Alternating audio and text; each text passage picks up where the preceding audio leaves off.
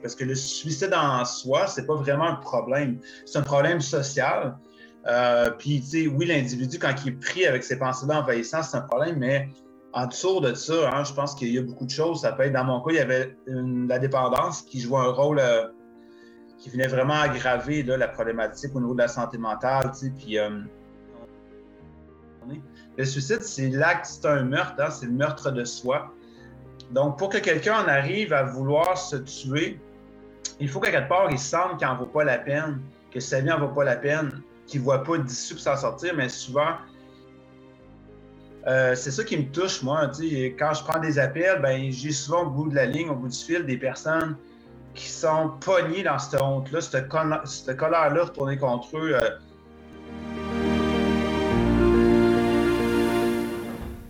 Bienvenue à Courageusement Humain. Être courageusement humain, ce n'est plus fonctionner sur le pilote automatique et ainsi cesser de donner du pouvoir à tes doutes, tes peurs et tes jugements. C'est cesser d'évaluer qui tu es à partir du regard des autres. C'est cesser de performer à outrance au détriment de ta santé. Être courageusement humain, c'est danser avec la vie en étant conscient de ton état physique, émotionnel et mental. C'est aussi d'oser être soi, même quand les autres regardent, dans le but de passer des relations accessoires au dialogue authentique. Apprendre à être courageusement humain, ça commence maintenant.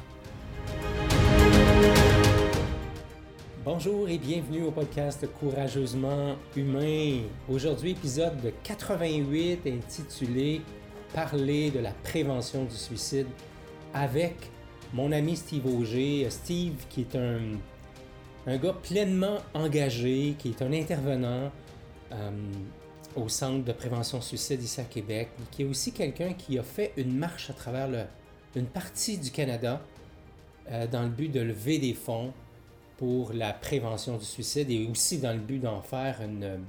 Dans le but de sensibiliser les gens. J'ai eu donc eu le plaisir de l'accueillir, encore une fois, dans le contexte de la célébration de la Journée de l'homme qui avait lieu le 19 novembre dernier.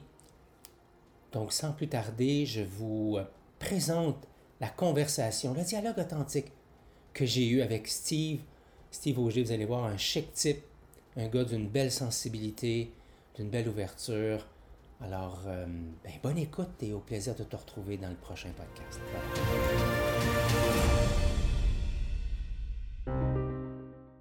Bonjour tout le monde et bienvenue sur la page de Courageusement Humain. Aujourd'hui, on est le, le 9 décembre, puis c'est une journée extrêmement importante pour, euh, mon invité du jour. Je ne veux pas en dire plus. Euh, je veux prendre le temps de célébrer. Euh, j'allais dire mon ami Steve, mais en toute franchise, on ne se connaît pas tant que ça. On a des amis communs. Et moi, j'ai découvert Steve à travers un périple qu'il a fait euh, plus tôt cet été. On va en parler de toute façon de tout à, tout à l'heure. Steve Auger, mon bon ami Steve, comment ça va? Bienvenue sur la page. Ça va bien, puis merci Ghislain. Je suis vraiment honoré là, que tu aies pensé à moi, que si je peux contribuer là, à apporter un petit message d'espoir, un petit quelque chose, là, ça me touche beaucoup. Oui, puis comme tu disais aujourd'hui, dans le fond, c'est euh, une journée spéciale pour moi. C'est comme mon, anniversaire de renaissance. C'est comme si, il y a 15 ans, euh, j'ai eu une deuxième naissance. J'ai arrêté de, consommer hein, des drogues et l'alcool à 29 ans, là 15 ans. Fait que euh, voilà, aujourd'hui, ça fait. Euh, c'est ça. Ouais. écoute, je, moi, je vais te découvrir dans les prochaines minutes, Steve. Je t'ai découvert à travers euh, tes publications, etc. Mais, mais juste là, il y a déjà quelque chose qui me charme. C'est c'est comment, malgré ou grâce au parcours, euh, que tu as fait, ton parcours de vie, ton parcours de, route, puis on va partager quelques brindilles de ça en cours de route, mais on va surtout parler du sujet, du sujet qui nous intéresse le plus aujourd'hui, celui, de la prévention du suicide. Mais, mais je sens en contact avec toi toute cette humilité de t'amener à l'autre. Euh, sans, la, sans la prétention de I did it, je suis beau, je suis fin, je non, je te sens euh, t'amener avec écoute, c'est mon parcours, puis si je peux contribuer, euh, j'entends beaucoup d'humilité. Tout ça pour dire ça finalement. merci. Écoute, euh, merci. En fait, tout ça, je le fais d'abord pour moi. Hein. J'essaie aujourd'hui, tout ce que j'entreprends, je, le fais, je le fais pour moi parce que ça fait du sens. Puis j'ai beaucoup de gratitude pour la vie. Puis vraiment, je suis conscient que sans les autres, sans le monde qui nous entoure, on n'est pas grand-chose. Fait je ne sais pas si je suis un, mais je, suis capable, je, reconnais mon ego assurément.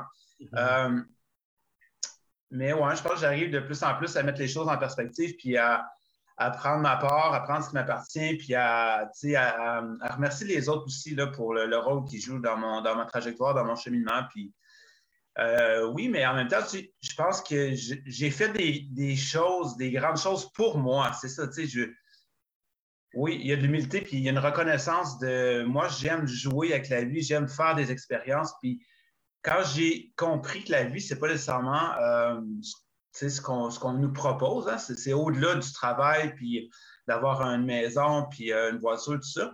À un moment donné, j'ai découvert jusqu'à quel point que la vie, elle est subtile, hein, l'énergie qui nous habite, puis finalement, j'ai comme décidé de partir en quête de tout ça. Hein. Fait c'est ce qui fait que des fois, je vais avoir l'air de quelqu'un qui est intense ou qui dépasse ses limites, mais en fait, je suis en quête. Je suis comme un chercheur de vie. Puis, euh, donc, voilà.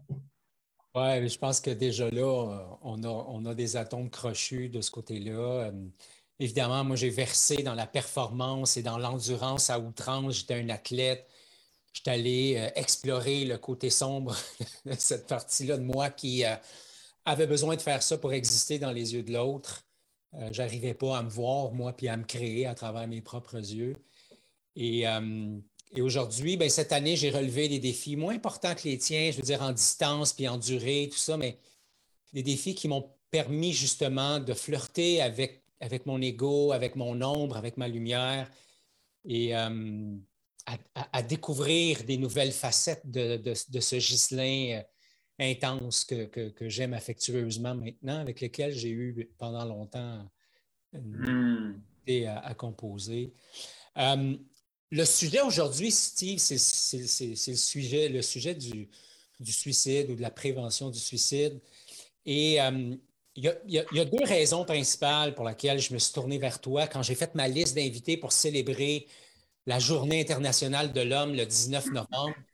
Euh, comme j'ai dit dans d'autres euh, dans d'autres euh, entretiens, me suis pris à dernière minute, ce qui fait que je n'étais pas capable d'avoir toute cette belle brochette d'invités-là en même temps. Je me suis dit, ben tiens, je vais les rencontrer un à un à un moment où ça nous convient, puis on va, on va échanger.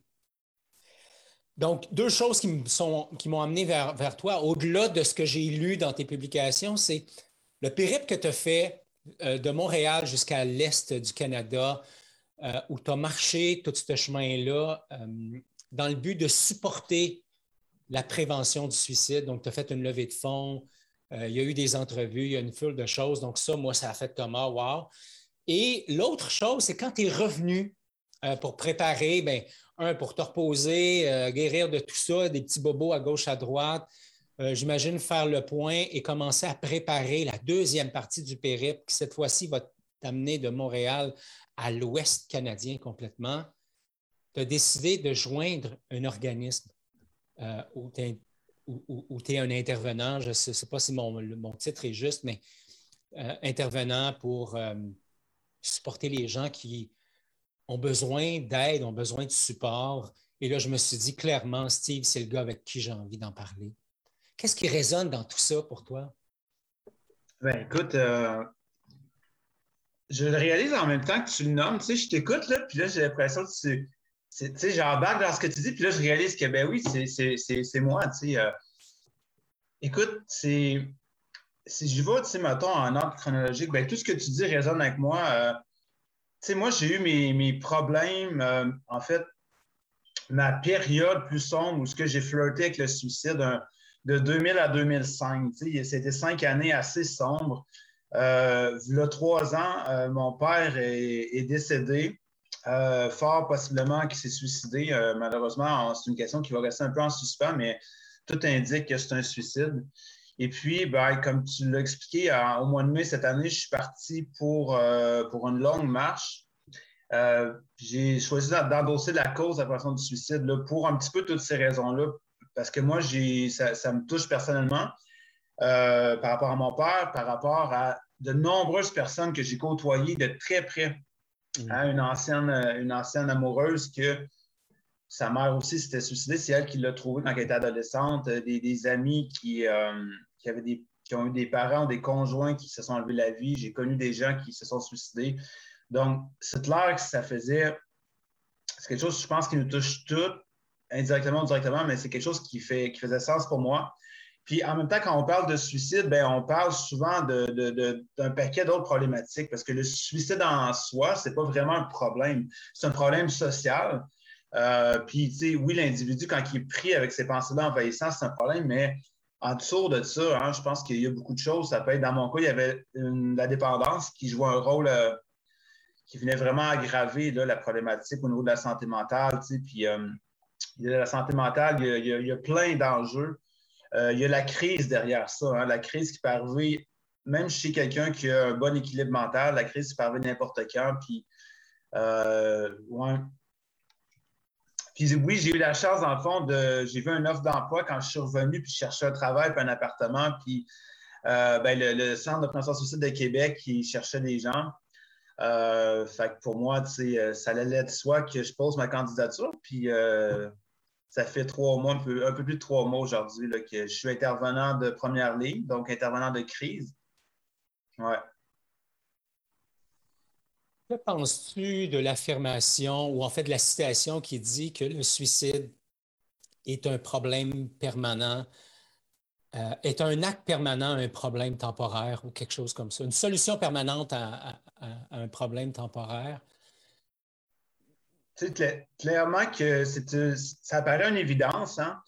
Quand on, quand, on, le regarde comme ça, ça a l'air évident, même voire banal, puis en même temps, ça n'est pas banal parce que dans la tête de la personne qui vit la crise, souvent, il y, a ce qu'on appelle une vision de tunnel, où, dans le fond, il y a un focus qui est mis dans euh, le suicide devient comme la seule option, puis la, souffrance est là, puis c'est comme si la personne, là, elle l'oublie, elle ne voit pas tout le reste.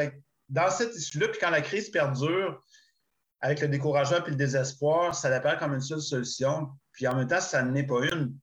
Puis, tu sais, inévitablement, les choses ne peuvent pas rester ce qu'elles sont, hein, ça change. Oui, des fois, la personne peut entretenir hein, des discours, des pensées, puis un désespoir, puis c'est pour ça que des fois, d'aller chercher de l'aide, ça permet de bouger ces éléments-là, de jongler avec les, balles, les problèmes, puis d'avoir une perspective différente.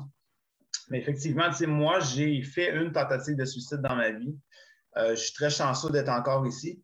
Puis, tu sais, si on regarde ça, là, mettons justement que euh, le suicide aurait été complété, ben tout ce que j'ai vécu de beau là, depuis 15 ans, euh, je ne serais pas là aujourd'hui. Fait clairement que le suicide est, est un geste qui est, euh, irréparable, qui est permanent. Puis oui, les, problèmes sont temporaires. C'est sûr que quand on est seul à essayer de tout ça, peut sembler euh, insurmontable. Oui, écoute, moi, je, ben, quand on a préparé l'entretien, je, te, disais que j'ai. j'ai euh, en 2016, moi, j'ai vécu une, rupture amoureuse et dans la préparation de cette rupture-là, j'ai ben, préparé mon, suicide à quatre reprises. Les gens qui sont proches de moi, ils, savent, ils sont au courant, ce ne sera pas un choc pour eux.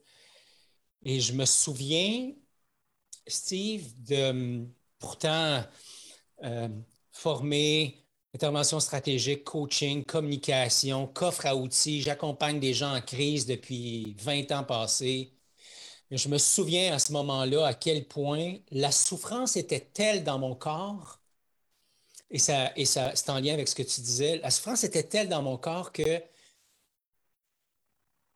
mon désir, ce n'était pas de mourir, comme d'arrêter de souffrir.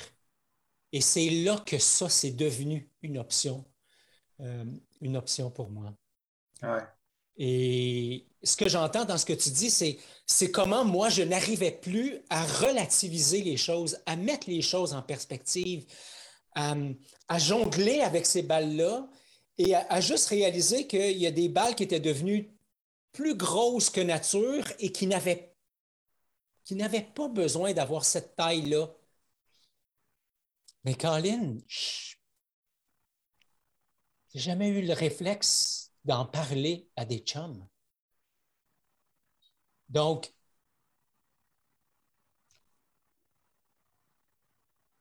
qu'est-ce que tu rencontres le plus souvent? Puis le but, ce n'est pas de jouer au voyeur avec les appels que tu reçois ou des choses comme ça, mais qu'est-ce que tu entends le plus qui te, qui te, qui te chamboule chaque fois et qui te donne espoir d'avoir entendu quelque chose que tu vas pouvoir utiliser et transformer pour amener de la perspective comme intervenant, comme, comme homme, comme ami?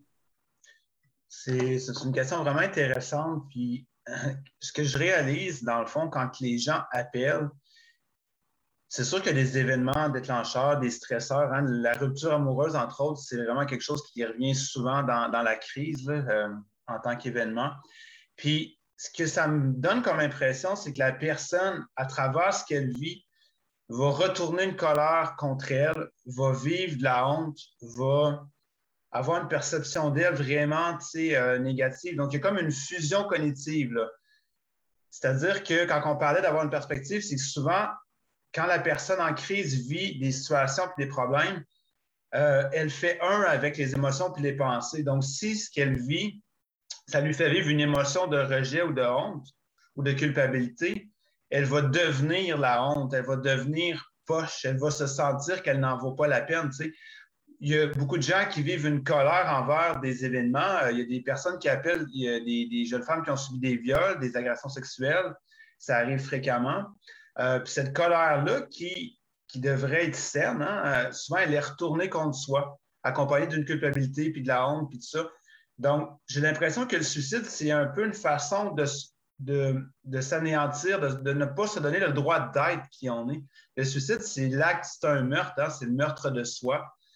Donc, pour que quelqu'un en arrive à vouloir se tuer, il faut qu'à quelque part, il sente qu'il n'en vaut pas la peine, que sa vie n'en vaut pas la peine, qu'il ne voit pas d'issue pour s'en sortir, mais souvent, euh, c'est ça qui me touche, moi. Quand je prends des appels, ben, j'ai souvent au bout de la ligne, au bout du fil, des personnes qui sont pognées dans cette honte-là, cette, colère-là retournée contre eux. Euh, des gros sentiments, puis tu sais, euh, la pleine conscience, le mindfulness, la méditation, tout ça. Moi, ce que ça m'a permis, pourquoi ça joue encore aujourd'hui un rôle important, c'est que ça me permet d'observer ça sans euh, de diffusionner, hein, on appelle ça une diffusion cognitive, ça, puis d'observer le tableau de ce qui m'habite, puis de ce qui m'entoure, puis voir un peu plus clair, puis de comprendre que je, ne suis pas mes émotions, puis je ne suis pas mes pensées. Hein. Hmm. Donc ça, ça me touche beaucoup dans, dans les appels que, que je reçois. Puis, tu sais, ce que, ce que tu exprimais tantôt, tes propres difficultés, puis tu n'osais pas parler avec tes, tes chums de gars, ben ça, en même temps, tu te dis, je suis intervenant ou en tout cas, je suis un coach de vie, j'accompagne des gens depuis combien d'années. Mais j'ai aussi ces, ces appels-là d'infirmières, de, de, professionnels de, la relation d'aide, d'intervenants, intervenantes qui appellent, puis ils n'ont pas le réflexe hein, de demander de l'aide parce que, normalement, c'est eux qui ont ce rôle-là c'est touchant ça avec parce que, tu sais, moi, je chose ben, depuis quelques années, moi aussi, tu sais, euh, les souliers de l'intervenant. Mais euh, j'ai un processus derrière moi, j'ai un vécu, tu sais, que j'ai pu, tu sais, cheminer là-dedans. Mais, euh, fait, la première chose qu'on fait dans un appel, tu sais, avant d'évaluer le risque et l'urgence, ben, ça va être de valider puis d'accueillir cette détresse-là puis ce vécu-là. Hein. Tu sais, un homme qui vient de de vivre une rupture, puis qu'il pleure ou il est pogné, il ne sait pas trop comment sortir ça, ben, tu sais, c'est pas facile, hein, tu sais, puis d'aller valider là, que c'est correct, c'est normal, hein, que ça soit tough de même, une rupture. Fait c'est un peu de même le point de départ là, de d'une intervention de crise. C'est ça qui me touche le plus, c'est que la personne, elle, ne se donne pas le droit d'être euh, euh, une belle personne. Elle, ne se voit tellement plus comme elle est. Hein. Il y a une espèce d'aliénation là-dedans, une déconnexion avec soi. Oui. J'entends euh, toute l'importance de légitimer d'abord la souffrance de l'autre pour pouvoir légitimer justement l'autre par la suite. J'entends ça dans ce que tu nous dis.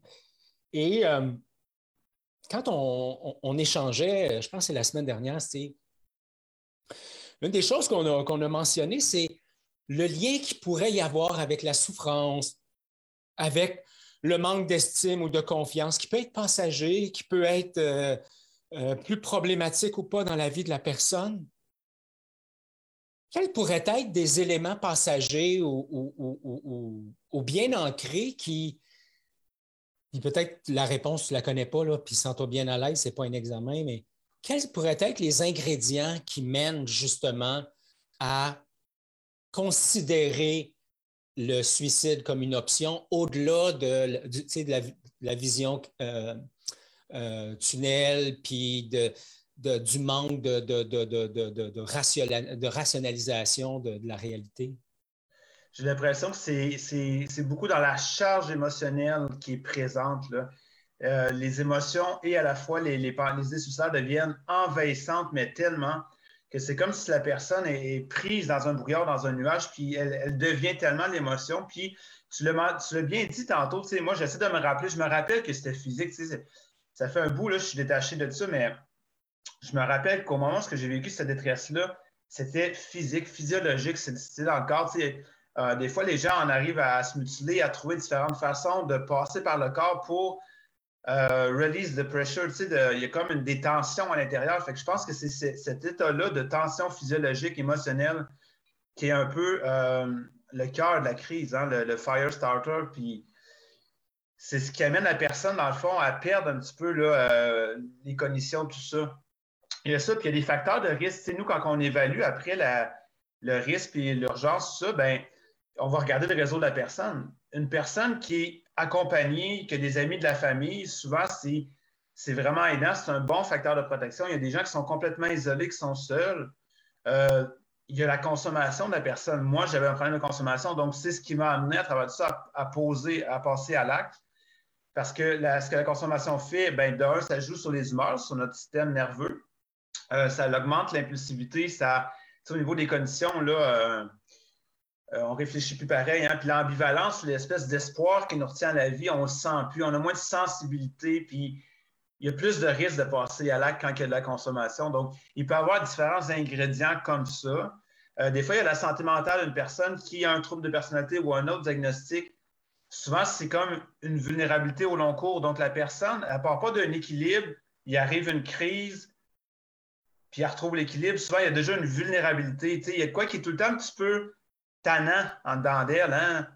Mais là, maintenant, il va avoir des événements, puis là, ça va la, placer dans un état de déséquilibre, puis elle ne reviendra pas nécessairement à un équilibre. Donc, il y a différents types de crises. Il y a la crise psychopathologique où ce que la personne elle a déjà eu un enfant difficile, problème de santé mentale, puis il y a comme quelque chose en dessous qui est vulnérable. Il y a une crise euh, psychosociale où ce que dans le fond, la personne euh, elle n'a pas nécessairement de problématique de santé mentale, puis elle, mène sa petite vie, puis là, va arriver deux, trois événements, tu sais, euh, une perte d'emploi, une rupture amoureuse, euh, le deuil, la mort d'un proche, tout ça. Puis là, la personne, dans le fond, elle perd pied, elle perd son équilibre, puis elle rentre dans un processus de crise. Il y a aussi la, crise psychotraumatique, les personnes qui ont vécu des traumas, que ce soit les, les, vétérans qui ont été à la guerre, les policiers, les premiers répondants, les personnes victimes de viols, d'agressions qui ont vécu un, post-trauma, ben, c'est un autre type de crise. Donc, ces, types de crises-là peuvent mener à des pensées suicidaires puis un passage à l'acte. Oui, ça fait, ça fait une multitude de choses. La question qui me brûle les lèvres, on a envie de, souligner, même si on a dépassé la date euh, de, la Journée internationale de l'homme, je n'ai pas sorti les, statistiques ce matin. Là. On aurait pu euh, préparer les statistiques, on aurait eu l'air encore bien plus. Euh. Mais mon intention, c'était, je pense qu'on est au courant comme, comme société que c'est plus difficile pour les hommes de demander de l'aide comparativement aux femmes. J'aimerais ça t'entendre là-dessus. C'est une réalité, c'est une fiction, c'est c'est une réalité, tu as mis le doigt dessus. Euh, puis au-delà des statistiques, je pense qu'on le sent, ça. Hein, les femmes vont avoir plus tendance à demander de l'aide que les hommes. Là, je dis ça, puis en même temps, c'est moi, comme homme, comme jeune homme à 17 ans, ben, j'ai pas hésité à aller en thérapie. Euh, je pense qu'il y a différents facteurs qui expliquent ça. Moi, par exemple, mon père a été relativement absent, donc j'ai grandi avec ma soeur puis ma mère. J'ai je n'ai pas eu le modèle, on ne m'a pas transmis un peu l'image de ben, ce que les gens appellent la, masculinité toxique ou le, le mâle alpha, l'espèce d'homme qui ne doit pas pleurer et qui doit être fort en tout temps. moi, on ne m'a pas transmis ça, donc ça m'affecte moins, mais je pense que oui, il y a des fois euh, des pères qui ont encore cette vision-là, qui est un peu la, une vision qui vient des autres générations antérieures. Puis, je pense que la société, hein, on vit d'une société patriarcale qui encourage beaucoup ce modèle-là, qui valorise ce modèle-là de performance, de, sais, qu'être vulnérable, c'est comme être faible, hein, puis tout ça. Donc, c'est un peu un... Il y a des stéréotypes de genre, il y a des croyances de société, des valeurs de société qui qui va. Euh, c'est comme un apprentissage. Donc, l'homme avance dans la vie avec un espèce de schéma de croyance. Euh, puis là, on fait des généralisations parce qu'il peut aussi avoir des femmes qui adoptent ces croyances-là. Puis comme moi, ben, tu sais, que j'ai quand même. C'était évident que j'avais un problème à 17 ans. Là, on n'avait pas besoin de me faire un dessin. Je le voyais. Je voulais aller mieux dans ma vie. Je me suis mobilisé. Puis il y en a que c'est comme ça aussi dans les appels que je reçois. Puis il y en a qui appellent, puis tu sens cette partie-là de l'homme, là, que lui, là, c'est sa première fois, puis qu'on est, on est vraiment proche d'un passage à l'acte. Puis là, tu vas aller normaliser les larmes, tu vas aller, euh, tu vas aller ouvrir cette porte-là, puis tranquillement, tu sais, défaire un peu cette espèce de, de, moule-là, tu sais, dans lequel il est pris, là. Puis on va venir souligner, puis renforcer l'espèce de, de parle-en, tu laisse-toi aller, puis c'est correct ce que tu vis, puis tu sais, de demander de l'aide. Fait que oui, c'est quelque chose. Puis les, les, organismes s'adaptent de plus en plus. Tu sais, il y a 10 ans, on voyait moins de prévention ciblée chez, pour les hommes.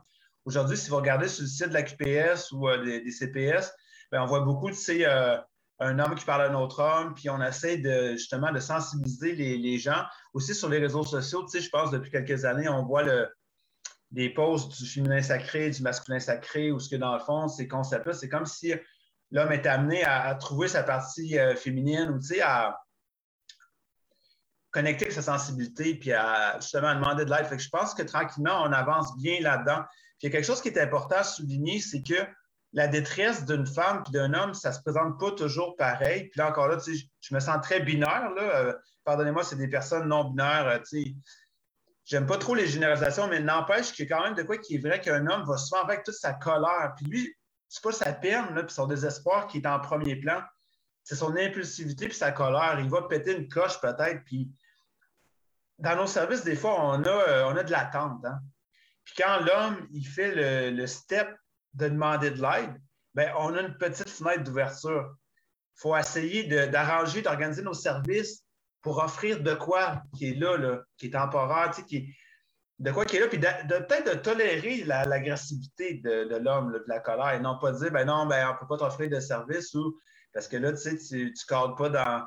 Fait il, y a, tout ça qui est en mouvement depuis plusieurs années pour adapter ça à la réalité des, différentes personnes. Tu sais, il y a les aînés aussi, hein. On parle des hommes, puis c'est la, thématique, mais justement, les services s'organisent beaucoup, de plus en plus en fonction des populations plus vulnérables. Ouais. Mais c'est une réalité, euh, hein que les hommes ont de la misère à demander de, l'aide. Mm-hmm. Euh, j'entends que l'homme qui est en détresse a un, problème passager d'adaptation par rapport à sa réalité. Euh, difficile pour lui de, connecter à, toute l'intensité qu'il porte, à sa souffrance, à sa colère, à sa honte, etc. Et euh, des fois, il y a une petite fenêtre d'opportunité qui s'ouvre et finalement, il se retrouve à demander de l'aide à un organisme qui est débordé et qui est et, par moment qui peut être aussi coincé dans le processus d'adaptation, c'est-à-dire là, euh, est-ce que je le prends dans l'état où il arrive? Est-ce que je suis capable de le servir dans l'état où il arrive? Est-ce que je peux euh, euh, nourrir cette opportunité-là pour l'aider à, prendre du recul, à conscientiser, à, s'outiller? Donc, ce que je comprends, c'est que sur le terrain, ce n'est pas forcément simple euh, d'accompagner toute euh, cette demande face à, la détresse masculine ou, même féminine ou autre. Effectivement. Puis d'autant plus que, tu sais, souvent, les services, les organismes ont des critères d'exclusion, d'inclusion. Hein. ils ont comme des, règles, un cadre, ce qui est normal. Donc, des fois, ça, il y a des euh, exemples, les personnes qui consomment souvent, ben, ils ont de la misère à avoir des services parce que, mettons, le centre de crise, ils vont demander que la personne ne soit pas en taux de consommation. Euh, les refuges, ça va être un peu sensiblement pareil. Donc, tu sais, il y a beaucoup des organismes qui œuvrent en réduction des méfaits. Ça, c'est essentiel hein, quand on parle de centre de consommation supervisé ou de. Euh, c'est une réalité que les hommes et les femmes n'ont pas tout le temps accès à, des services pour différentes raisons. Euh, puis, tu sais, comme nous, au CPS, quand on a une rencontre en face à face, ben c'est sûr qu'on va expliquer le cadre à la personne qu'on aimerait que la personne arrive sans avoir consommé aux rencontres. Puis si c'est une personne qui, peut vivre l'agressivité, porter ça en, dedans d'elle, ben on va le mentionner que dans la rencontre, euh, c'est important, on met un cadre en place. Puis là, ben, comme intervenant, moi, j'ai dû apprendre au fil du temps à construire un chaîne de sécurité, à être capable d'accueillir. Euh, je me rappelle, j'avais déjà travaillé avec des jeunes en difficulté, puis euh, ben, c'était un jeune homme, en fait. il m'avait un peu rentré dedans avec des mots, hein, puis confronté. Puis comme ceux qui travaillent des fois auprès des jeunes en difficulté, ben, ça fait partie des fois du travail de se faire envoyer chier, puis de puis oui, tu, sais, tu vas recadrer tout ça, mais en même temps, il faut être capable d'accueillir ça, de recevoir ça. Puis moi, le fait, je crois que d'avoir touché ma souffrance, puis euh, d'avoir brassé cette marde-là, pour en avoir fait du compost, ben, ça fait que quand la personne arrive avec ça, ben, je suis capable de l'accueillir parce que je, suis quand même à l'aise de vivre euh, ma partie d'ombre et mes émotions. Mm-hmm dans notre environnement, autant pour toi, Steve, que pour moi, il y a des gens autour de nous qui ont fait des tentatives, euh, qui en ont parlé. Euh, Dieu merci, en tout cas, pour moi, je n'ai pas perdu personne de proche, mais proche de moi, ça s'est activé. J'aimerais ça qu'on parle de l'état d'esprit dans lequel les gens qui sont là autour se retrouvent, parce que je me souviens avec quelqu'un de vraiment très, très proche de moi, à quel point je me suis senti totalement impuissant là-dedans. Et que je remerciais la vie d'avoir, comme tu viens de le dire, déjà été en contact avec ma souffrance, avec, euh, le fait que je peux être submergé par moments par une intensité passagère, etc., puis que ce n'est pas 100% de ma réalité, même si dans l'instant, c'est ce que je crois, ce que la méditation pleine conscience m'a amené à réaliser. Euh, je ne suis pas mon émotion, je ne suis pas mon passé, je ne suis pas ma souffrance. Au-delà de l'impuissance, c'est quoi les autres, les, autres euh, émotions qui sont vécues par les gens qui sont là autour d'eux? Puis comment on pourrait peut-être les, les, outiller un peu, un brin? Hmm. C'est clairement une bonne question parce que on travaille nous aussi avec l'entourage. Hein, au CPS, on appelle ça les tierces, les membres de l'entourage. Puis autant eux que les endeuillés, parce que les gens qui ont perdu quelqu'un par suicide, ils peuvent vivre, porter en eux beaucoup de culpabilité. L'impuissance, c'est clair. La culpabilité, elle est présente. La peur, la crainte. Les gens, des fois, marchent sur des œufs. Hein, savent pas trop comment euh, composer avec la situation, puis n'ont pas tout le temps le recul le détachement émotionnel nécessaire, parce que là, on parle d'enfants, de proches, de conjoints, de parents. Euh, Il y a beaucoup de, ce qui ressemble à du stress, de la crainte, les émotions du, spectre de la colère, de l'impuissance, de la culpabilité. Vite de même, j'ai l'impression que c'est vraiment ces émotions-là qui, reviennent souvent. Puis même des intervenants, des fois, nous, on, va guider les intervenants, euh, les travailleurs sociaux, qui veulent valider leur intervention, préparer leur rencontre avec une personne suicidaire. Puis on sent des fois que l'intervenant se sent peut-être un peu impuissant ou hésitant, ou craintif à, comment j'aborde ça avec la personne. Puis c'est pas rien. Hein. L'acte homicidaire puis l'acte suicidaire, c'est quand même, je pense, les gestes les plus fatals qu'on peut poser. Hein. Se tuer soi-même ou vouloir tuer quelqu'un d'autre. Euh, ça, génère de la, crainte, de la peur, puis euh, souvent de la culpabilité quand c'est quelqu'un de proche. Hein. J'ai-tu fait de quoi, moi, là-dedans, ou j'aurais-tu pu faire de quoi? Puis toute l'impuissance de, tu sais, dans, quand on parle de thérapie, de processus de, de, gérer une crise, la personne, ce qu'elle doit faire, c'est un peu un combat. Elle doit monter sur, le ring, tu sais. Fait mettons, je te prends toi comme exemple avec la personne X que, que euh, qui a vécu ces, tentatives-là, ben toi, tu ne peux pas aller te battre à sa place parce que c'est son combat. Fait que c'est normal que l'impuissance soit là. Puis en même temps, ben, tu peux être soit un spectateur qui l'encourage ou un coach qui va le guider de plus proche. Puis, mais l'entourage peut et doit jouer un rôle positif là-dedans. Mais oui, ils ne peuvent pas se battre à la place de. Tu sais, comme père, moi, j'ai deux grands garçons, puis je me rappelle qu'à un moment donné, quand j'ai commencé les premières années à, vivre avec eux à temps plein comme père monoparental, j'avais tendance à vouloir les surprotéger ou euh, pas trop. Je crois qu'il avait déjà vécu pas mal d'affaires. Puis on veut un peu. Euh, puis, ben, comme père aujourd'hui, ce que je, touche beaucoup, c'est l'impuissance. Euh, j'ai un bon lien avec mes gars, mais ils ont leurs défis puis leurs enjeux. Fait que je peux être un bon coach, puis ça va être là que ça, se positionne. Puis j'essaie de dans la confiance puis l'amour, Mais c'est ça, à un moment donné, il faut comprendre c'est le processus qui appartient à la personne, puis accepter tolérer ces émotions-là d'impuissance, tout ça, comme la personne en crise va tolérer d'autres émotions, hein, de honte, de rejet, de.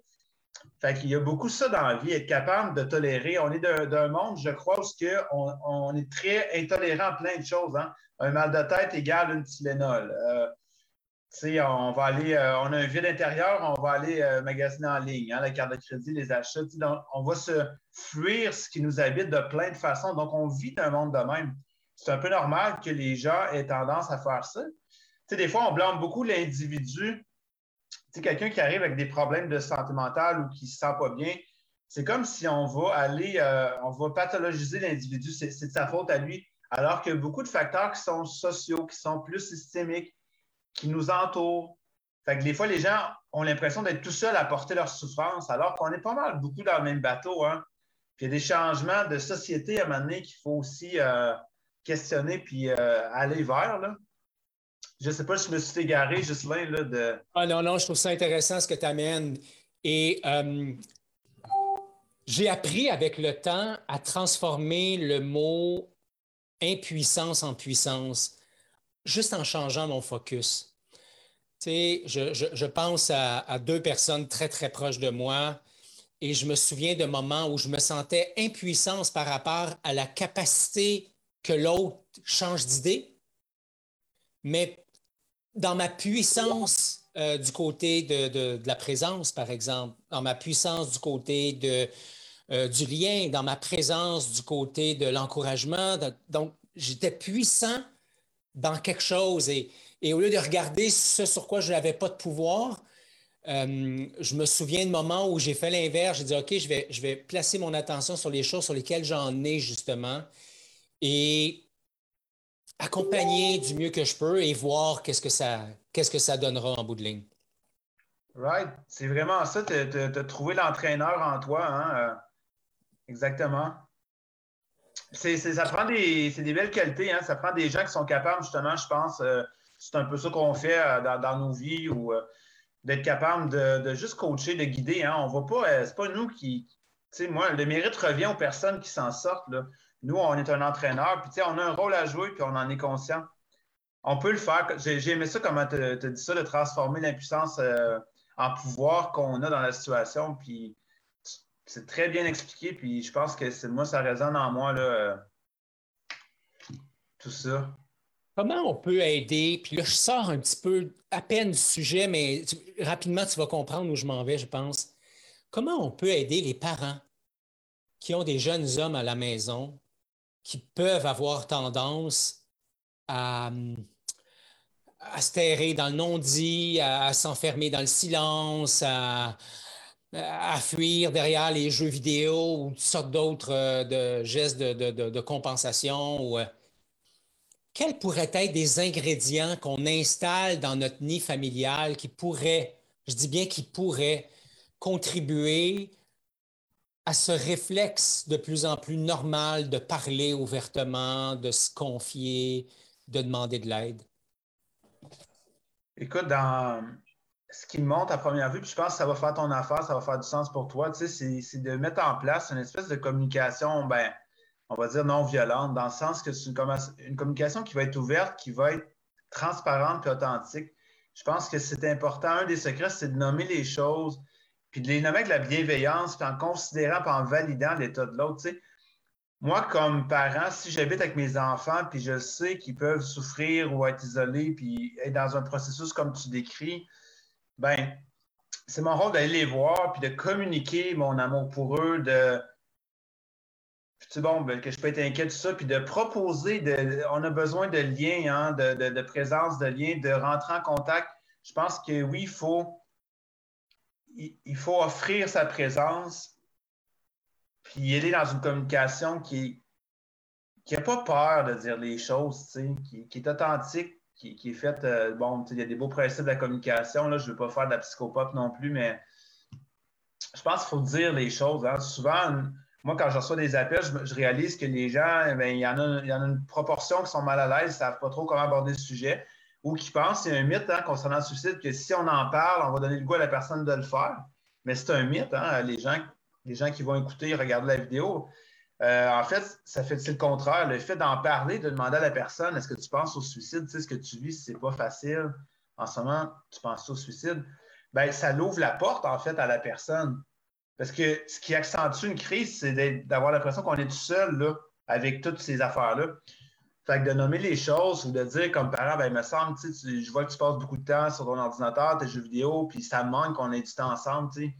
Tandis qu'on qu'on fasse telle affaire ensemble, qu'on passe un temps où, je sais pas, hein, tu sais, moi, j'ai ma, ça, c'est un peu ma couleur, mon approche. En même temps, je sais que c'est plus complexe que ça. Puis mais moi, je, mise beaucoup sur la communication euh, puis la, présence avec nos proches. Communiquer cet amour-là aussi. Là. Ouais. Écoute, ça me parle beaucoup, puis euh, je suis à la même place que toi. Je n'ai pas la prétention d'avoir la recette. Euh, je me souviens d'une conversation que j'ai eue avec mon fils plus jeune, Cédric, qui avait 7 ans, Steve, 7-8 ans, puis moi, je pensais que j'allais y poser la question du siècle. Puis en fait, ce fut la, question du siècle, mais pas tout à fait dans le sens que je pensais. J'ai demandé à Cédric, est-ce que tu le sais pourquoi je t'aime? Puis je me souviens encore de sa réponse et de comment ça m'avait déchiré le cœur. Il m'avait dit, mais parce que je fais ce que tu veux, papa. Et là, euh, écoute, j'ai beaucoup pleuré par rapport à ça parce que la prise de conscience instantanée que j'ai faite, c'est mon Dieu, comment j'ai euh, le seul mot qui me vient, c'est celui du moment où j'étais dans l'armée, mais j'ai drillé mon fils à écouter, à se lever le matin, à faire ci, à faire ça, il faut partir, il faut aller à l'école, prendre des bonnes notes, il faut faire les devoirs. Et, la, prise de conscience que j'avais faite, c'est que je n'avais pas suffisamment dit à mon fils, non seulement que je l'aimais, parce que je lui disais souvent, mais que je l'aimais peu importe, peu importe quoi. Euh, et, en cours de route, j'ai réalisé à quel point il y avait des sujets tabous entre nous. La sexualité, la drogue, les mauvais coups, voler, euh, critiquer, bitcher, euh, manquer des cours à l'école. Et je me suis mis à avoir ces conversations-là avec lui. Et a quelques mois, mon fils a traversé une, situation difficile et, difficile et je me souviens du réflexe qu'il a eu, ça a été celui de m'appeler. Et euh, quelques semaines, je lui ai demandé, on est revenu là-dessus, puis je lui ai demandé, tu sais, qu'est-ce qui fait qu'à ce moment-là, tu as, choisi de m'appeler? Il m'a dit, et ça me touche beaucoup, j'ai développé, papa, la certitude que je peux te parler de n'importe quoi et que tu vas m'écouter et que tu ne vas pas me juger. Hmm. Et je deviens ému juste à penser à ça parce que je n'ai pas la certitude, Steve, que je suis capable de faire ça tout le temps. Il semble qu'il y a plein de moments dans les derniers mois où je n'ai pas su accueillir mon fils pleinement dans, la, dans le non-jugement, mais semble-t-il assez pour que lui il se sente en sécurité et qu'on puisse départager ce qui lui appartenait de ce qui m'appartenait, puis d'avoir une conversation honnête, franche et authentique sur le, sur le sujet. C'est très touchant, Ghislain. C'est très touchant. Puis merci de me communiquer, de nous communiquer ce, moment-là. C'est, des perles dans ta vie, je pense. Puis c'est beau comment tu pars de cette question-là qui t'a posée, qui t'a fait réaliser, qui t'a ouvert, déchiré sur le moment. Puis que là, aujourd'hui, on regarde le, point A puis le point Z. Puis tout le travail que tu t'es permis de faire avec ton fils, avec toi-même pour en arriver là, puis à construire ce lien-là. Puis ça me touche, puis ça connecte. Puis si jamais euh, un de mes fils euh, regarde ça, je le sais, peut-être que il va, euh, ça va connecter avec lui assurément. Moi aussi, j'ai un fils qui, en ce moment, est, ouvert et prêt à, aller chercher de l'aide pour lui. Puis, c'est ça, il m'a communiqué ça, il m'a appelé, il m'a dit Ah, ça ne marche pas, puis on a regardé ça ensemble. Puis, je, je, je le sens, tu sais, qui apprécie cette présence-là, parce que tu l'as bien dit tantôt, tu as dit oui, on peut dire je t'aime, on peut dire des mots, des paroles, ça reste des paroles. Hein. En même temps, agir, puis démontrer, euh, puis être présent, ça, ça, dépasse toutes les paroles. J'essaie depuis quelques années seulement là, de parler moins puis d'agir plus, d'être vraiment plus là-dedans. Euh, peut-être que là, je gagne un peu en humilité euh, en, faisant ça, parce que parler, c'est facile. Hein? Puis nos enfants méritent plus que des paroles, en fait. Ils méritent justement. moi, je n'ai pas connu l'amour d'un père, la présence d'un père. Donc, c'est normal qu'à la base, bon, ça n'a pas été de quoi qui venait de soi. Puis en même temps, ben, j'ai aucun regret. Puis au contraire, je pense que j'ai vraiment tout fait à ce moment-là, ce que c'était plus important. Là, ils sont rendus adultes, 21 ans, 19 ans. Mais je pense que j'ai aucun regret, puis j'ai pas de culpabilité. Je, me sens bien avec ce que j'ai euh, offert à mes gars. Puis aujourd'hui, ben, ce lien-là, il est là. Hein? Ça se transforme quand ils deviennent adultes, mais il est là. Puis pour moi, ça, ça, va avoir été la plus belle aventure de ma vie. Puis après, peut-être de traverser le Canada à pied, puis euh, pour la cause, puis tout. Mais oui, je pense qu'il mérite ça. Puis euh, pour, pour, être capable de le faire avec son kid, il faut le faire avec le petit Ghislain, puis le petit Steve, puis le petit euh, Bernard, Éric, Martin. Hein. Ces enfants-là intérieurs, ça fait longtemps qu'ils sont dans le garde-robe ou dans un coffre, puis que on ne les écoute plus quand ils parlent. On a appris à ne plus les écouter. Fait je pense que oui, l'homme a, puis la femme aussi, hein, l'enfant intérieur. Là, moi, quand je travaillais comme intervenant en toxicomanie dans un établissement, euh, j'avais un atelier, j'avais proposé un atelier sur l'enfant intérieur, puis je vais tout le temps me rappeler d'avoir le souvenir de cet homme-là, tu sais, qui a fait, c'est un homme qui avait été, bon, violent dans sa vie, qui avait fait de la prison, tout ça, puis de le voir éclater, sais, dans, son processus de reconnecter avec cet enfant-là, euh,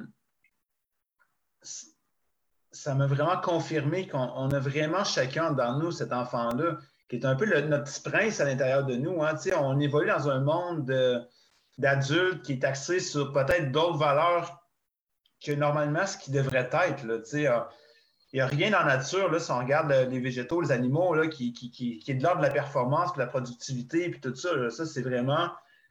Nos systèmes font en sorte que. Euh, en tout cas, il y a beaucoup de réflexions qu'on peut avoir dans ce sens-là. Fait je m'égare, j'essaie de rester focus dans le ah Non, j'aime où tu nous amènes. Quand genre, on a deux nouveaux chatons à la maison, quand je les regarde, euh, clairement, eux autres ne sont pas dans performance. Là, ils ne sont pas dans, dans, courir à, outrance, ils ne sont pas préoccupés par leur ligne, ils ne sont pas préoccupés. C'est le temps de manger, on mange, c'est le temps de jouer, on joue, c'est le temps de grimper, d'être tannant, on l'est, mais c'est le temps de dormir, c'est aussi le temps de le faire. Tellement. Oui, il y, a, un retour qui est là, qui est important. Écoute, on, va vers la fin, mais il y, a deux, il y a deux choses que je voudrais discuter avec toi. Tu m'as dit quand on a préparé la rencontre, c'est ben, tu es parti de, Montréal à pied, tu t'es en allé complètement dans le, plus à l'est euh, au Canada. C'est un périple de plus de 3000 km, euh, plusieurs dizaines de journées tu as été accueilli par des gens euh, bienveillants, des gens qui t'ont, qui t'ont, apporté beaucoup de tendresse, beaucoup d'amour, beaucoup de compassion, beaucoup de support. Tu as des moments où tu as dormi dans ta tente, etc. Et tu m'as dit qu'il y a plein de moments où il y a des gens qui sont venus vers toi pour te parler de la perte d'un être cher. Si tu voulais juste, puis encore une fois, le but, ce n'est pas de jouer au voyeur, mais j'imagine qu'une de ces situations-là qui, qui t'a touché davantage que les autres, si tu avais envie de nous en partager un petit bout? Il n'y en, a pas une. Il y en a vraiment plusieurs, tu sais. Il y en a vraiment plusieurs. Euh, ce qui était touchant là-dedans, c'est que des fois, dans, ma journée, je parlais, je pouvais parler à une ou deux personnes seulement. Puis ces personnes-là ont vécu la perte de quelqu'un par suicide. Fait que, à un moment donné, tu te demandes, ben, voyons donc. Parce que la façon que je voyageais, j'avais l'air un peu weird. Hein? Ça, paraissait que je faisais quelque chose, mais c'était pas clair je faisais quoi. Puis les gens, ils n'osaient pas pour la plupart le demander, mais quand il y en a qui le demandaient, ben, on en jasait, puis j'expliquais la cause. Puis c'est là qu'il y avait des révélations. Puis j'ai le souvenir d'un homme de 60 quelques années sur le coin d'un Dollarama, un Dollar Store, puis j'explique pourquoi je marche, puis là, ses yeux brillent, hein? la larme, elle veut se pitcher en bas de son œil, mais elle sortit. Puis là, il me dit que dans le fond, lui, il a 30 ans, il a perdu sa femme par suicide. Puis on parle ensemble, tu sais, puis je le vois qu'il comprend pas trop c'est quoi la schizophrénie, parce sa femme, la manière qu'il me parle de ça, tu sais, elle avait quelque chose de cet ordre-là. Puis il n'y avait pas des services peut-être comme aujourd'hui. Puis, tu sais, je voyais qu'il était resté avec plein de questionnements, hein, puis tout ça. Puis, puis un autre que son frère s'était enlevé la vie il y a deux semaines. Euh, un jeune de 14 ans que quand je. c'était au Nouveau-Brunswick, je ne me rappelle plus quel village. Puis c'était la cérémonie funéraire, les jeunes, tous bien habillés en chemise, tout ça, qui, mettaient en terre leur camarade de 14 ans qui s'était enlevé la vie il y a deux semaines. Au moment où je passais, je, les voyais, tu sais, puis je n'avais entendu parler la journée d'avant. Euh, tellement, tellement de personnes, c'est au moins une dizaine, au moins une dizaine de personnes qui m'ont partagé leur histoire. Puis, c'est ça. Là, je le savais pourquoi je marchais, parce que, tu sais, oui, l'idée, c'est de ramasser des fonds. Hein, puis ça, je l'ai dit en entrevue, dans le sens que il y avait un lien, les gens me faisaient donner, mais moi, en tant que tel, quand je marche, puis que je suis dans ma tente à tous les jours, puis tout ça, puis je cours, puis je vis mon aventure, ben, ça reste abstrait, là, pourquoi je marche. Les gens, ils lui donnent ou pas. Puis, mais quand, on en parle, puis que des gens me partagent, me confient ça, là, là, ça prenait tout son sens, puis je le savais, tu sais. Là, ça faisait, c'est ça, j'avais l'impression de marcher pour une cause, puis ça me touchait. Puis moi-même, j'avais un processus de guérison là-dedans, par rapport à mon père, par rapport à cette partie-là de ma vie, puis été vraiment quelque chose. Fait qu'il y avait un peu, des fois, la partie intervenante de moi qui prenait place, qui, qui accueillait, qui écoutait, puis qui prenait un temps des fois pour, euh, pour, pour, voir, pour accompagner la personne. Mais ouais, c'était plein de rencontres touchantes. Puis je suis convaincu qu'il y, y, a quelque chose qui nous dépasse, qui est supérieur à nous, puis qui, qui met des choses sur notre chemin. J'ose croire qu'il y a une espèce d'intelligence supérieure. Là. Je ne suis pas nécessairement une personne religieuse, là, euh, tout ça, mais euh, j'ai foi, j'ai ma spiritualité personnelle. Puis c'est ça. Je pense que j'ai fait effectivement des belles rencontres qui. Puis les gens en ligne, par le biais de la page, ont été. J'ai aussi eu des témoignages là sur Messenger. je, n'ai pas vraiment parlé, mais j'ai eu peut-être euh, pas loin d'une dizaine aussi, euh, que leur enfant a fait une tentative ou des gens qui ont perdu des proches. Puis euh, le support des gens, ça a été vraiment cool. Moi, je ne m'attendais pas à ça du tout là, quand je suis parti marcher. Là. Mm. Je, suis profondément touché, très ému de, t'entendre. Euh, ça connecte à, une part de moi qui est tellement sensible à tout ça, puis euh, bienveillante. Et euh, c'est une, part de moi que je, avec laquelle j'apprends à, composer actuellement comme plan, Steve, de, reprendre la route. Euh, je ne me souviens pas exactement de la date. Je ne sais pas si ça sera en 2022 ou plutôt en 2023, avec l'intention cette fois-ci de partir de Montréal, mais de marcher en direction ouest, donc un périple qui sera beaucoup plus long que les quelques mois que tu as mis à, marcher vers l'est. Qu'est-ce que tu as envie de nous dire là-dessus euh, par rapport à ton projet? Oui, la première étape, je suis parti le 1er mai 2021. Euh, de Montréal à, Cape Spear, hein, le point le plus à l'est. Puis normalement, j'aurais dû partir au printemps prochain. Puis là, euh, évidemment, quand je pars faire cette aventure-là, j'ai besoin d'argent. Donc, tu sais, j'ai économisé de l'argent. Puis là, ben, je n'aurai pas l'argent, c'est impossible. J'ai fait des démarches là, euh, hautes qui m'ont coûté de l'argent, là, mon retour. fait que j'ai choisi le 1er mai 2023 pour repartir de Montréal à Tofino, qui est le point le plus à l'ouest sur l'île de Vancouver. Euh, donc, il me reste encore, tu sais, euh, j'ai tellement hâte, ça me manque tellement, tu sais, puis tantôt, tu as parlé des petits bobos, mais en fait, il y a eu euh, le même petit bobo qui est arrivé deux fois, mais quand j'ai terminé, j'en avais pas de bobo, puis j'étais top shape.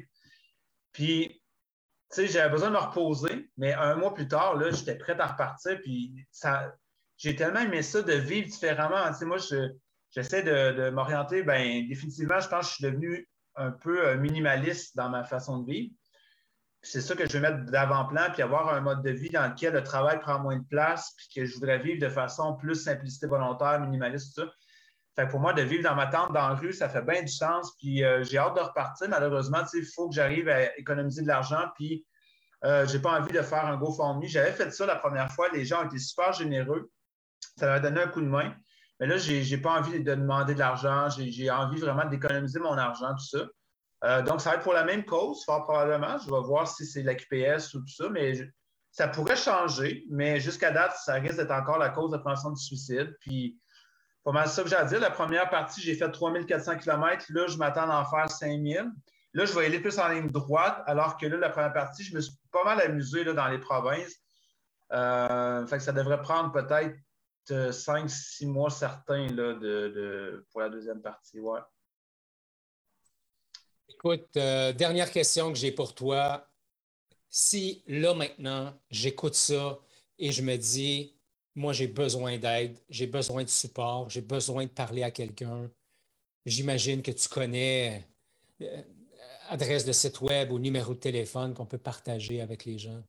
Oui, si, on parle de suicide, de crise suicidaire, puis même si tu n'as pas de plan ou d'intention de passer à l'acte, nous, dans les appels qu'on reçoit, il y a des personnes qui ont, il y a un passage à risque imminent, mais il y a beaucoup de personnes qui ont des idées suicidaires, mais sans intention de s'enlever la vie là, dans, un, futur proche.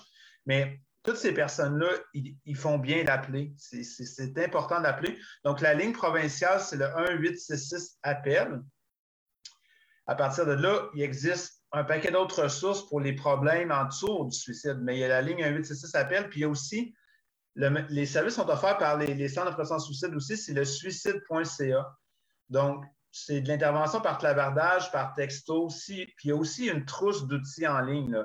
Puis on même un bottin de ressources pour les régions. Fait que si toi, ton problème, c'est la violence conjugale, tu as été victime de viol, d'agression, de problèmes de dépendance, toxicomanie, ben, ou, peut-être qu'il y, a des organismes pour les hommes aussi. Il y en a à Québec, euh, je, pense à, Autonomie, l'organisme Autonomie. Euh, il y en a dans d'autres régions. Fait que, sur site.ca, il y a un bottin de ressources. Sinon, un 866 APL, puis dans, chaque ville, dans chaque grande ville, il y a un centre de crise normalement. Euh, donc, c'est tous des, endroits où les gens peuvent aller chercher sans, sans attendre trop longue. Euh, D'ailleurs, la ligne, c'est direct, hein, c'est 24-7, fait que tu peux appeler n'importe quand. Euh, si tu regardes la vidéo, puis tu ne vas pas bien, tu sais.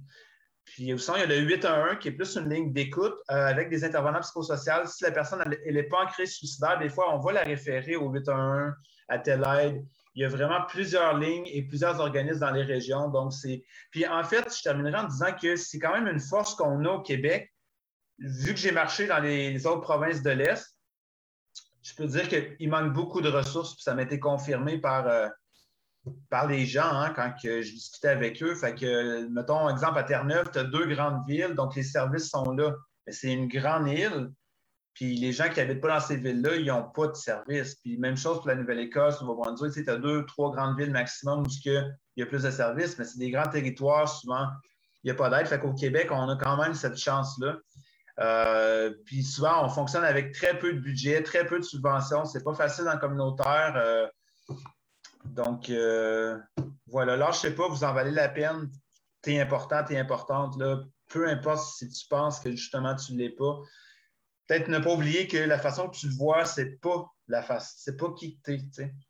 Puis donne-nous une chance aux gens, aux gens qui t'entourent, de peut-être jouer, jongler avec ces balles-là, puis de, sortir du tunnel dans lequel tu es. Donc, euh, c'est ça que j'ai envie de dire. Puis merci, Ghislain. Hein, euh, c'est une belle expérience que j'ai vécue avec toi belle rencontre. Je pense que les gens devraient apprécier aussi. Je te trouve très authentique. Ça me touche, puis euh, je t'apprécie. Merci beaucoup, merci. J'aime ça demander aux gens euh, avec quoi ils repartent? avec quoi tu repars, toi, de notre, de notre échange? Euh, qu'est-ce, qu'est-ce, qui, a été nourri en toi? ben vraiment, c'est, c'est quoi qui va t'appartenir à toi? De quoi, c'est ton ouverture, ta, c'est ça, d'être toi-même, de t'être montré vulnérable, de nous avoir partagé cette partie-là. Moi, ça me touche. Puis ça me touche aussi parce que j'ai l'impression que ça donne le droit aux autres euh, ben, personnes, hommes et autres euh, personnes qui nous écoutent, de, se le permettre. on est dans une société qui c'est un peu tabou hein, d'aller mal, de moins être en forme, de vivre des choses, alors que pourtant, il y a bien des affaires hein, que les gens font, mais qu'on n'en parle pas. Hein puis entre autres, la, souffrance, les émotions. C'est beau, en fait, c'est beau, tu sais, dans, ce que tu montres, dans ce que tu vis, dans ce que tu offres. C'est cette beauté-là que j'ai eu accès en discutant avec toi qui, que je retiens le, plus. Tu sais. Puis je pense qu'on a tout en dedans de nous, mais il faut que les gens se permettent d'y accéder puis de, le partager. Je suis d'accord avec toi. Je repars avec, euh, écoute, je repars avec cette connexion à toi, à ton humilité, à, ta façon de regarder les choses, d'y mettre des mots qui sont, qui sont empreints d'humanité, qui sont empreints de douceur. ça me fait du bien, ça m'a fait du bien de, connecter avec toi. Puis je suis d'accord avec toi quand, peu importe avec qui on est, d'autres hommes, d'autres femmes, peu important, dès qu'une des personnes se permet d'être vulnérable, d'être authentique, à quel point ça crée un espace euh, d'échange absolument incroyable. Euh, je termine la rencontre, Steve, de la même façon que je termine les autres. J'aime écrire un petit texte euh, pendant qu'on se parle. Des fois, tu m'as peut-être vu l'impression que j'étais en train de faire d'autres choses. J'ai écrit un petit texte à la, courageusement humain. Demander de l'aide avec humilité, même si ça fait peur ou que mon ego s'active, pour transcender sa souffrance, transformer la honte, la culpabilité en opportunité de voir sa propre lumière et laisser justement rayonner son essence, ben c'est aussi ça, être courageusement humain. Merci mon cher. Merci. Et au plaisir de te serrer dans mes bras en live. Yes. Bientôt, parce qu'on est dans le même coin de pays, donc on aura sûrement cette chance-là. C'est un rendez-vous, euh, Gislain. Good, merci beaucoup. Et puis merci à tous ceux et celles qui ont été là. Si vous avez des commentaires, des questions, juste à les mettre dans les, dans les commentaires, puis ça nous fait passer plaisir de Ciao.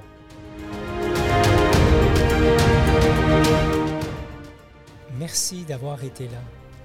Pour les liens vers les ressources discutées dans cet épisode, tu peux consulter les notes disponibles sur la page correspondante sur le site web à courageusementhumain.com.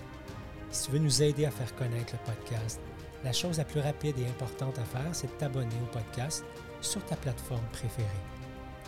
Partager l'épisode avec un de tes amis est bien sûr un geste que nous apprécions.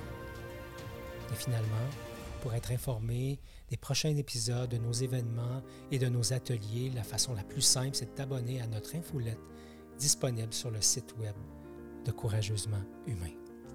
Encore merci d'avoir été là et comme à l'habitude, je t'invite à être courageusement humain. Ciao!